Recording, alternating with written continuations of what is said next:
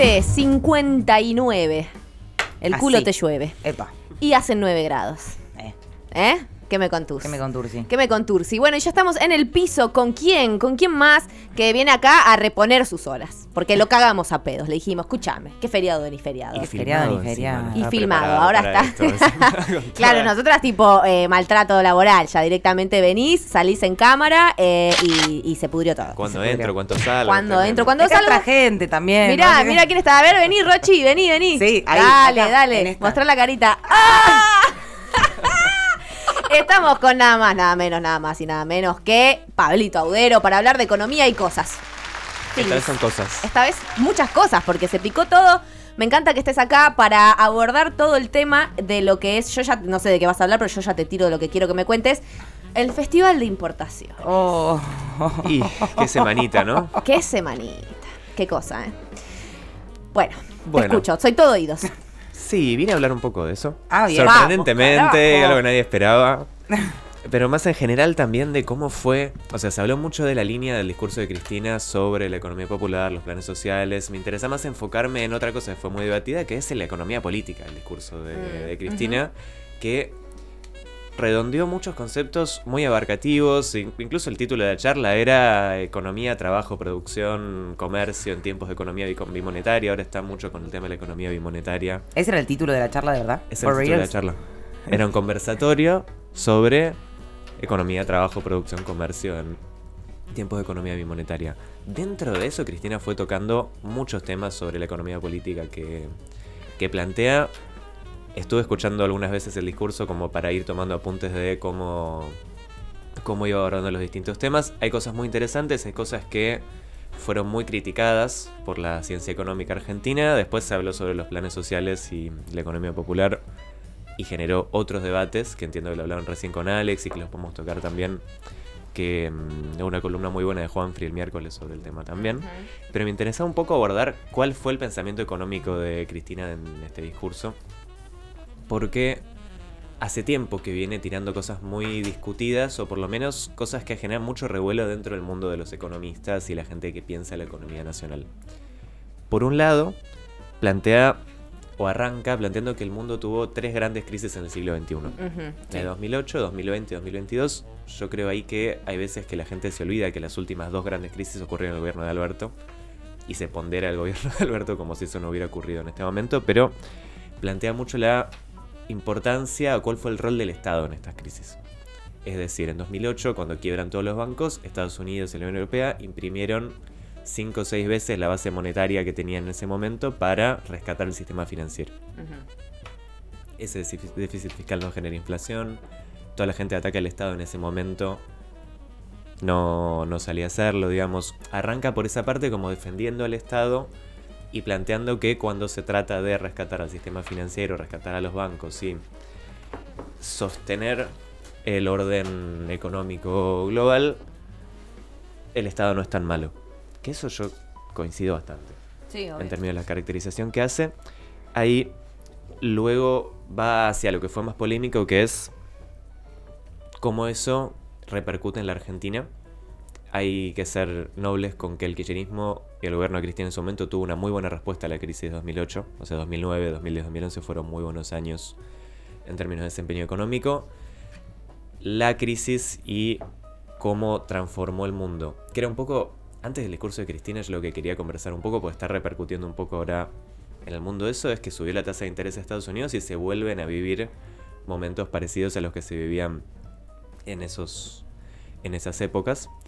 Pero cómo reformuló el mundo o cómo impactó el mundo la crisis de 2008 todavía hoy sigue vigente y fue algo que marcó mucho el, segun- el, sí, el segundo gobierno de Cristina porque empezó a, pla- a- a darse el estancamiento en el que seguimos. Sí, igualmente era una crisis eh, severísima a nivel internacional que dentro de, o sea, si bien generó estancamiento en la Argentina, no generó una repercusión tan terrible como en otros países. Exactamente. Ah. Por eso es que el gobierno reaccionó bien en ese momento. Bueno, ella lo dice, ¿no? El déficit de Estados Unidos, pero también si emiten dinero, emiten dólares, ¿no? No es lo mismo. Exactamente. Y también ella cuando pasa a hablar de los números de la inflación, porque hay una, una parte muy interesante donde dice, bueno, dicen que la inflación la causa el déficit fiscal y me piden que contraste con números. acá está el déficit fiscal de todos los países del G20, Estados Unidos, Francia, Japón, China, son todos más altos que el de la Argentina. Dice que la inflación es por el déficit comercial. Bueno, acá está el déficit comercial de todos los países del G20, todos más altos que el de la Argentina. Y ahí es donde empieza a ponerse raro. Se está poniendo raro todo, ¿verdad? es cuando empieza a ponerse raro, que esos números están bien. Sí, y sí. está bien mostrarlo, está bien decirlos. Ahora, hay una tercera variable que falta, que es un poco lo que estalla durante la crisis de 2008, que Cristina en su momento lo decía explícitamente en sus discursos, que es cómo se orienta el flujo de capitales ahí. O sea, el mundo previo a 2008 se sostenía en un formato que el que mejor lo describe para mí es el economista griego Varoufakis, que le dice Minotauro Global. Los griegos usan esas, esas metáforas Amo, para hablar de los sistemas encanta. y es muy bueno. Que dice que el mundo se sostenía a partir del doble déficit de Estados Unidos y cómo eso se reconvertía en flujo de capitales hacia Estados Unidos. Eso significa, Estados Unidos tenía déficit fiscal permanente, persistente, o sea, más gasto del Estado que recaudación muy sostenido el complejo industrial militar, muchas de las críticas que se hace siempre a Estados Unidos como funcionamiento en general, pero también déficit comercial, sobre todo con China. Ahora, esos dos flujos de salida de dólares y de pérdida comercial se solventaban con que esos capitales que salían volvían a través de inversión financiera a Wall Street.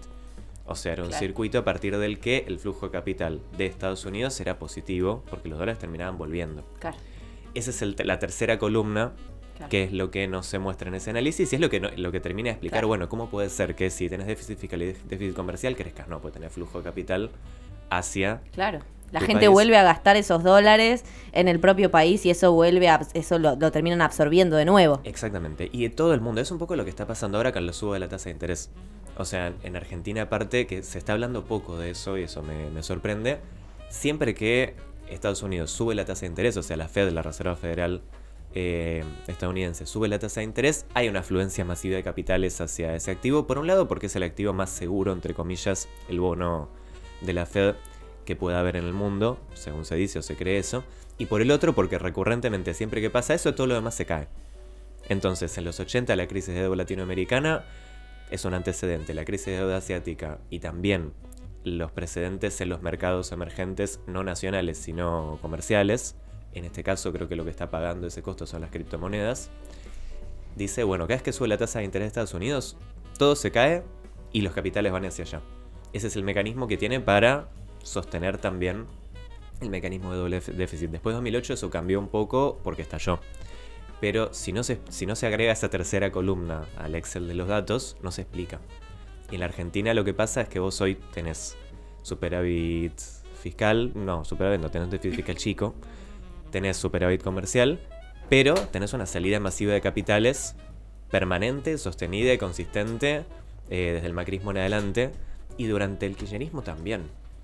Ahí es otra de las cosas que no terminan de cerrar, que es como si fuera un discurso de un panelista o de un comentarista o de un columnista de una radio. Mm. Digamos, nosotros tuvimos en su momento, y digo nosotros porque fuimos todos parte de- ideológica o de manera militante de ese proceso, un contexto parecido de salida de capitales en el país. Y de formación de activos en el exterior y de evasión fiscal, digamos. Y no es que le encontramos el agujero al mate eh, contundentemente para que eso pare. Obviamente hoy sigue el proceso de endeudamiento masivo durante el macrismo es muy grave y lo que pasa hoy también es muy grave.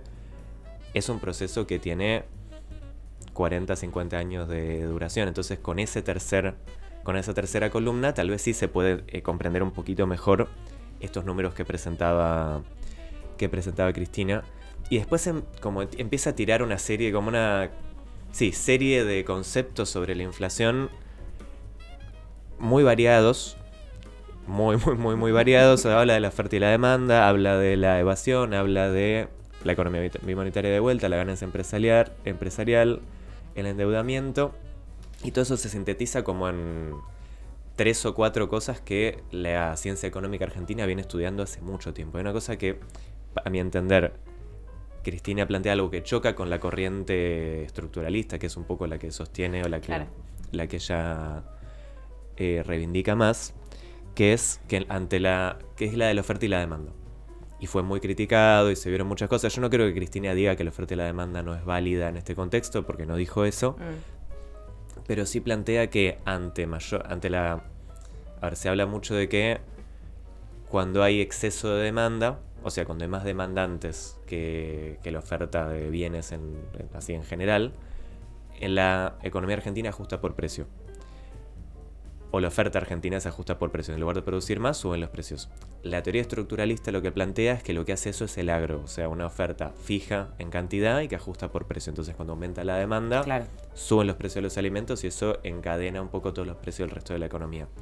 Eso es la gran tesis de los años 70, 80, 60 también, em, que es más heterodoxa, que es incluso más interesante para pensar la inflación como algo no solamente monetario, como un fenómeno con causas monetario con causas estructurales, que no se puede dejar de lado y que un poco se lo desestima en el discurso para pasar una- un tema más cambiario, que también está recontraestudiado.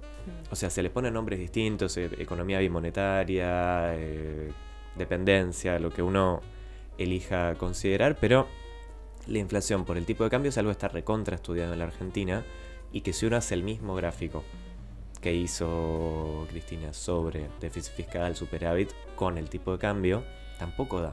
Tampoco da la cuenta. Y no se devalúa la moneda en los, o sea, en los últimos dos años de, de gobierno, no se devaluó la moneda, al contrario, la moneda se está apreciando peligrosamente. Yo creo que con inflación del 70%, una devaluación del cuánto, del 5, 6, o sea, el, más allá del impuesto país, el dólar blue, que hay una cosa que es muy interesante que hace Guzmán siempre, que es no devaluar cuando sube el dólar blue.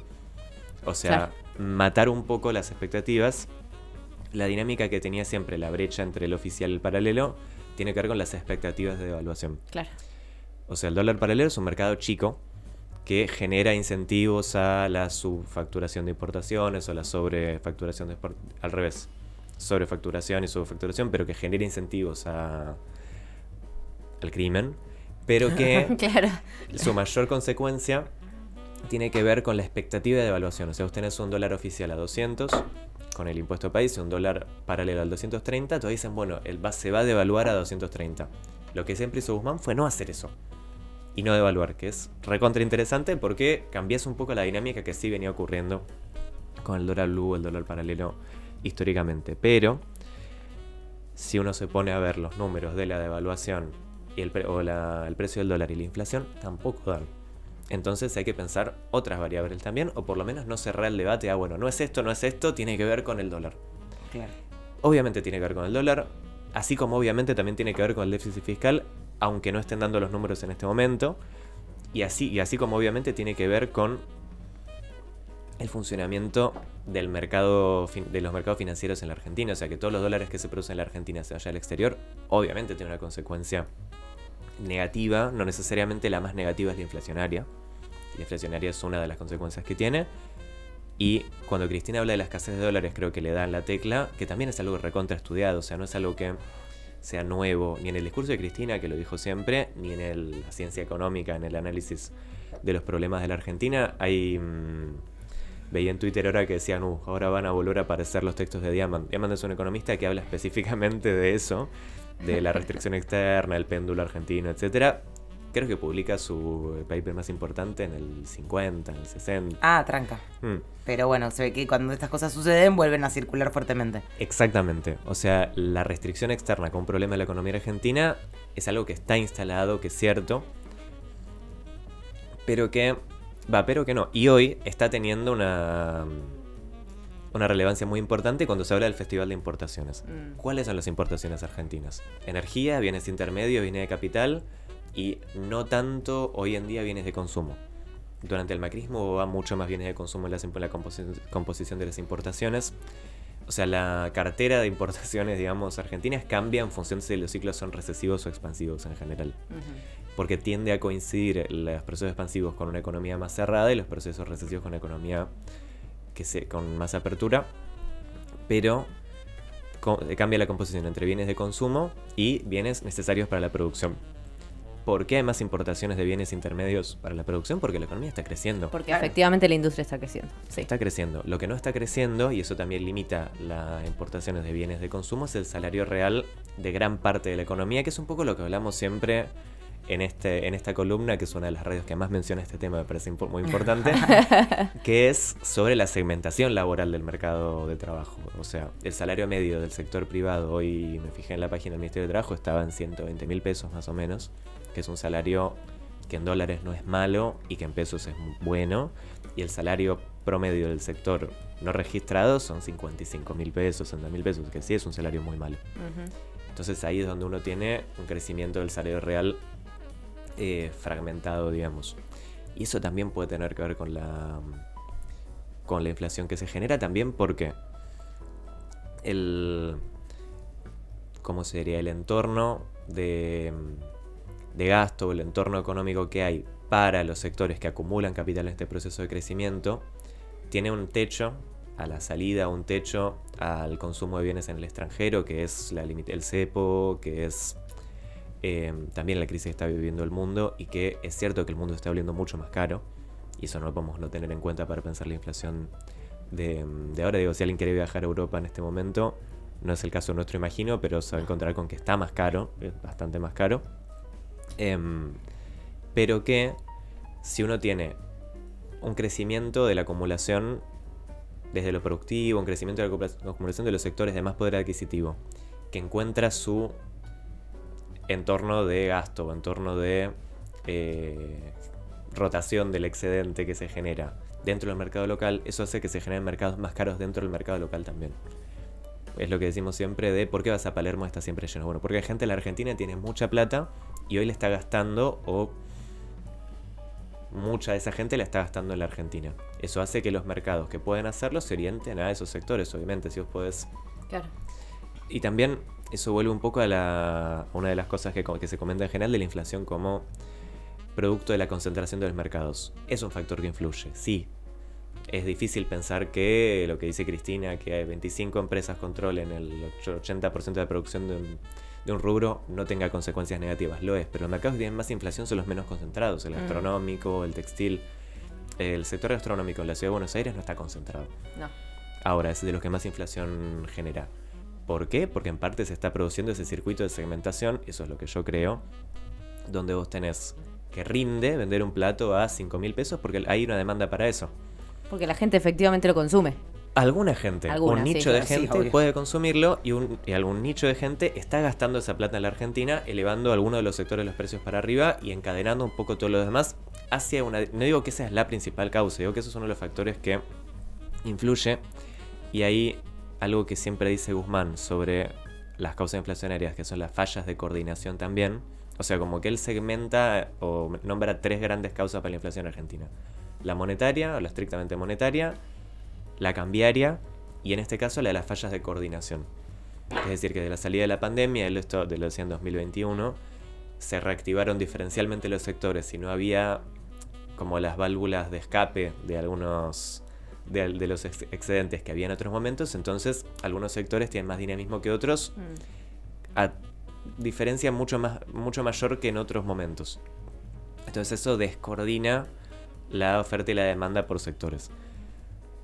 Es difícil de decir, bueno, esto es así porque no puedes poner en un número, o por lo menos no sé cómo poner en un número, la segmentación de los mercados. Decir, bueno, la inflación gastronómica es más alta, sí, bueno, eso se debe a esto. Es difícil de hacer una tabla. Pero sí es una dinámica que puede ser interesante para analizar. Ahora, Suspenso. suspenso. Si uno con todo eso, teniendo en cuenta lo que decíamos recién de que la economía está creciendo, pero el salario real del sector informal no. La propuesta que tiene para el sector que no está inserto en el mercado formal de trabajo es que los planes sociales los manejen los municipios. Hay algo que no lo estamos viendo, me parece. Ujú. Algo no lo estamos viendo. No quiero centrarme mucho en ese debate, sobre todo porque se, hubo mucha ¿cómo se dice? Sí, mucha discusión muy infundamentada y mucha discusión. Ríos de tinta. Ríos de tinta al respecto. Yo creo que hace falta, y eso mm, Alex Roig lo aporta mucho siempre, datos, información, Mm. resultados de las políticas, digamos. Sí. Si uno mira, y me dio mucha lástima que la propuesta así sobre transformar los planes sociales en trabajo fuera el proyecto del intendente de Pehuajó. No, esto, esto fue terrible. Me dio mucha, mucha, mucha lástima Sí, sí. porque se pueden hacer cosas mejores. Y si uno mira el proyecto, tiene cuatro líneas. Digamos, dice Sí, sí. que los municipios pasen a manejar, manejar los planes, que hagan tareas de barrido y limpieza, que manejen las altas y las bajas, y tiene un apéndice estadístico Ah, Ay, Dios. que tiene dos números. O sea, es un apéndice estadístico encima que lo junta como algo como datos estadísticos. sí, más que un apéndice, un, un dedo Perdón, pero meñique. acabo de leer en el Datos. chat. Juan dice, Pablito, ya toma ese maldito mate. Perdón. Qué hija de puta. Ay, Dios. micrófonos. Perdón, me, Bien. me tenté. No, Sí. el proyecto dice, un abrazo grande para Juanfrey. Escuché la columna del miércoles y me encantó. Yo quería más sangre, se lo dije. No. ¡Au! Pero- Bueno, si van al Facebook de Juan Fri Navarro van Ahí, a ahí. encontrar Van a sangre. encontrar Sí, sí, sangre. sí. Ahí, ahí. No, que el, el apéndice dice: cantidad de beneficiarios del potencial trabajo en Bajo 300, promedio de edad 32. Y ahí termina. Y ahí termina. Esa es la Datos, fundamenta- ese no es opinión. Claro. Ahora, Ari dice, y bueno, ahora voy a los números, a la parte dura Sí. de los datos. Cantidad de beneficiarios 300, promedio de 32. Es un dato que se puede sacar del Excel del ministerio. Sí. Total. Es total. muy, muy, muy triste. Además, muy triste. eh, es muy triste esta cosa del barrido, eh, bueno, barrido y limpieza. Hay gente que percibe salario social complementario, potenciar trabajo, que realiza tareas tan diversas, tan interesantes, tan necesarias, que vas a ir a una cooperativa de, de mujeres que hacen, no sé, lo que sea, lo que sea, a decirle, no, no, ¿sabes qué? Deja lo que estás haciendo, deja de reciclar, deja de hacer esto, Esa a ponete a barrer la vereda. no, esa ponete a barrer la vereda. ¿En serio? Claro. Y aparte son cosas que ya existen. Cuando le entrevistan a Mariel Fernández, que me pareció muy digno que ella estaba en la primera fila Sí. de Sí. los asistentes cuando le en el Sí, discurso sí, de sí. Cristina y tenía al lado al Cuervo Larroque y a Mayra Mendoza, sí, están sí. aplaudiendo a dos Sí, manos. La verdad que admiro el temple de Yo cuando la vi dije, ay, no, por favor, fuerte. qué bajón. Feo, no, feo. Feo, feo. la- y después estuvo un acto con Guado, me pareció muy noble Sí, también. muy bueno. Pero salió a decir que esas cosas, los convenios municipales con los, el potencial de trabajo ya existen. Existen, no, nadie entiende por qué Pehuajó no lo hace, por ejemplo, pero ya existen, funcionan y es una parte de la economía popular y es una parte de los beneficiarios de los programas. Es eso que decimos que hay 1.200.000, 300.000 beneficiarios del potencial de trabajo, hay 8, 9, 10, 11 millones de personas que están por fuera del mercado formal. Bueno, capaz el problema no son los planes, pero si hablamos de los planes, hay que estudiar el mundo de lo que termina pasando o de lo que existe realmente dentro del potencial trabajo, sobre todo para no proponer cosas que ya existen. Digamos, si uno mira la cuenta de Instagram del Ministerio de Desarrollo de la Comunidad de la Provincia de Buenos Aires, que dirige el Coro Larroque, tiene muchísimas experiencias de unidades ejecutoras del potencial de trabajo trabajando con los municipios y con el ministerio. Incluso el Ministerio de Desarrollo de la Comunidad tiene una unidad ejecutora del potencial de trabajo, como todos los municipios. Y algo que dice Mariel, que es muy interesante, que es, la gente puede elegir. Emilio lo dice también en su momento, la gente puede elegir en qué unidad ejecutora trabajar. Y puede hacer ese trámite que es muy simple a través de una aplicación eh, individual e independientemente. O sea, no necesitas autorización de nadie. Nada más ni nada menos que la aplicación Mi Argentina, digo, Exacto. no es como la aplicación principal que cada uno tiene que tener en su celular, donde tu DNI, todos tus datos, todas tus cuestiones. Exactamente, y si uno elige hacer eso, lo puede hacer sin ningún problema. Pero me, me da mucha lástima que la discusión sobre el trabajo en la Argentina, sobre todo en un contexto, esto no quiero dejar de decirlo, donde no es que nos faltan internas dentro del frente. O sea, en, el problema que tiene el frente de todos para mí tiene que ver con lo económico en algunos rubros, pero tiene en algunos aspectos, pero sobre todo tiene que ver con lo político. Que es que avanzamos dos pasos y de repente hay una interna. No, no puede pasar una semana sin que se peleen. y se- acabamos de salir de un momento donde renuncia el, Ministerio de el ministro de Desarrollo Productivo, se, se hace el acto con en IPF. Pasa una semana y vos salís a atacar a las organizaciones sociales que puede, uno puede no estar de acuerdo con cómo se desempeñan. Uno puede querer tener más injerencia sobre eh, el desarrollo del potencial de trabajo, que entiendo que tiene un poco que ver con eso todo. No, las organizaciones sociales no son las culpables de los males de la Argentina. No. Entonces, es no entender un poco, yo creo lo que pide la gente que, que se haga, es malinterpretar un focus group que debe haber llegado de que está- la gente está en contra de los, mal- de los planes sociales y pensar que con esto se puede llegar a, a tener algún tipo de, de punto por ese lado. Y también por sobre todo pensar que la gente que no nos está eligiendo como una opción hacia el futuro piensa que esas diferencias son válidas. O sea, dice, ah, no, no, no, el gobierno que falló, ponele que, que, ponele que piense eso, es el de Alberto. Cristiano no tiene nada que ver. Y no, somos un frente que estamos juntos en, digo, nos cuelgan a todos por la misma soga, no, Sí. No, yo eh, justo esta semana me pasó de tener mucho diálogo con vecinos de mi barrio y... Porque estás con el temita de la luz, ¿no? Tengo el tema de la luz, estoy sin luz hace un mes y medio con corte, entonces No, hablo mucho favor. con vecinos. Encima se me quedó la moto hace un par de días, así que hablé mucho con el mecánico. Ahora le arregló, no, muy, mu- eh, momentos de mucha charla. con Mercurio gente- retrógrado. Totalmente, ¿no? Le atacó el Mercurio retrógrado Total. con todo lo que Todo tenía. junto. Ayer volvió la luz, por suerte. Ah, bueno, bien. Dios Bien, quiera bien. que Dios quiera que se mantenga así. Pero sí con mucha gente por fuera del mundillo de la política. Claro. Y es- es- estas discusiones que estamos teniendo nosotros ahora ni las ven, ni les interesa. No, sí. Eh, hay otras cosas, son las importantes, y si nosotros seguimos profundizando las internas frente en lugar de discutir realmente un modelo de desarrollo, gestionar, ni siquiera hay que discutir mucho, o sea, creo que las principales variables, no me acuerdo que gestionar y dedicarse a eso, Mm, Sí. Eh, no, Sí. no nos va a ir muy bien. Yo voy a decir una serie de cosas que ya sabemos, pero, o sea, en este programa eh, venimos hablando durante toda la semana. La verdad que yo estoy muy orgullosa de, de justamente de los ríos de tinta que hemos llevado adelante durante esta semana. Estuvo Juanfri, estuvo Vane, estuviste vos, pudimos hablar con Ale. Bueno, hablamos un montón sobre este tema y la verdad que siempre se habló desde una postura propositiva, de una postura de análisis, de ver qué, cuáles eran los debates que realmente había que dar eh, de- de transformación, ¿no es cierto? Y sin embargo, estos debates están quedando muy alejados de la gente y lo que se termina viendo, lo que termina quedando, o la posverdad que los propios medios hegemónicos están produciendo, es la de Alberto se peleó con Cristina. Y es como, eh, la verdad que mm, es, es doloroso verlo suceder. Eh, y ahí a mí me genera por lo menos esta, esta, esta situación de, de estar muy contenta de poder estar discutiéndolo, de poder estar diciendo, uh, loco, ¿hace cuánto que venimos diciendo de que hay que cambiar la matriz productiva y nunca se da el debate? Bueno, eh, eh, parecía que era la oportunidad para dar este debate y sin embargo...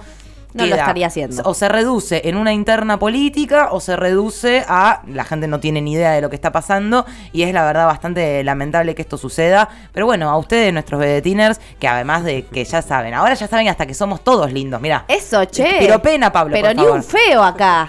Todo Qué lindo, impresionante. todo. Impresionante, la verdad, Bueno, muy grosso. La verdad, muy impresionante, muy grosso. Gracias, Pablito. Eh, favor, como siempre. ustedes. eh, Hay una cosa que me sí, olvidé decir que sí, tenía favor. anotada, que me parece que está bueno para tener de base para estas cuestiones, que es que hay una dinámica de la formación de ideas económicas dentro del peronismo que tiene mucho que ver con los discursos, con las charlas, con cómo se piensa desde algún lugar.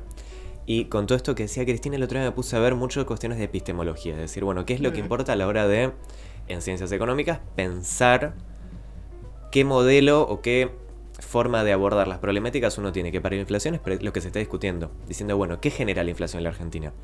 Y que los modelos, y hay un debate muy interesante sobre eso, no son mejores porque también explican la realidad. O sea, uno puede decir, bueno, la realidad argentina son economía bimonetaria, escasez de dólares, eh, concentración de la economía, ganancia, todas las cosas que se dijo en el discurso, sino por lo bien que predicen la realidad, lo bien que sirven como marco de análisis para decir, bueno, esto va a pasar el año que viene.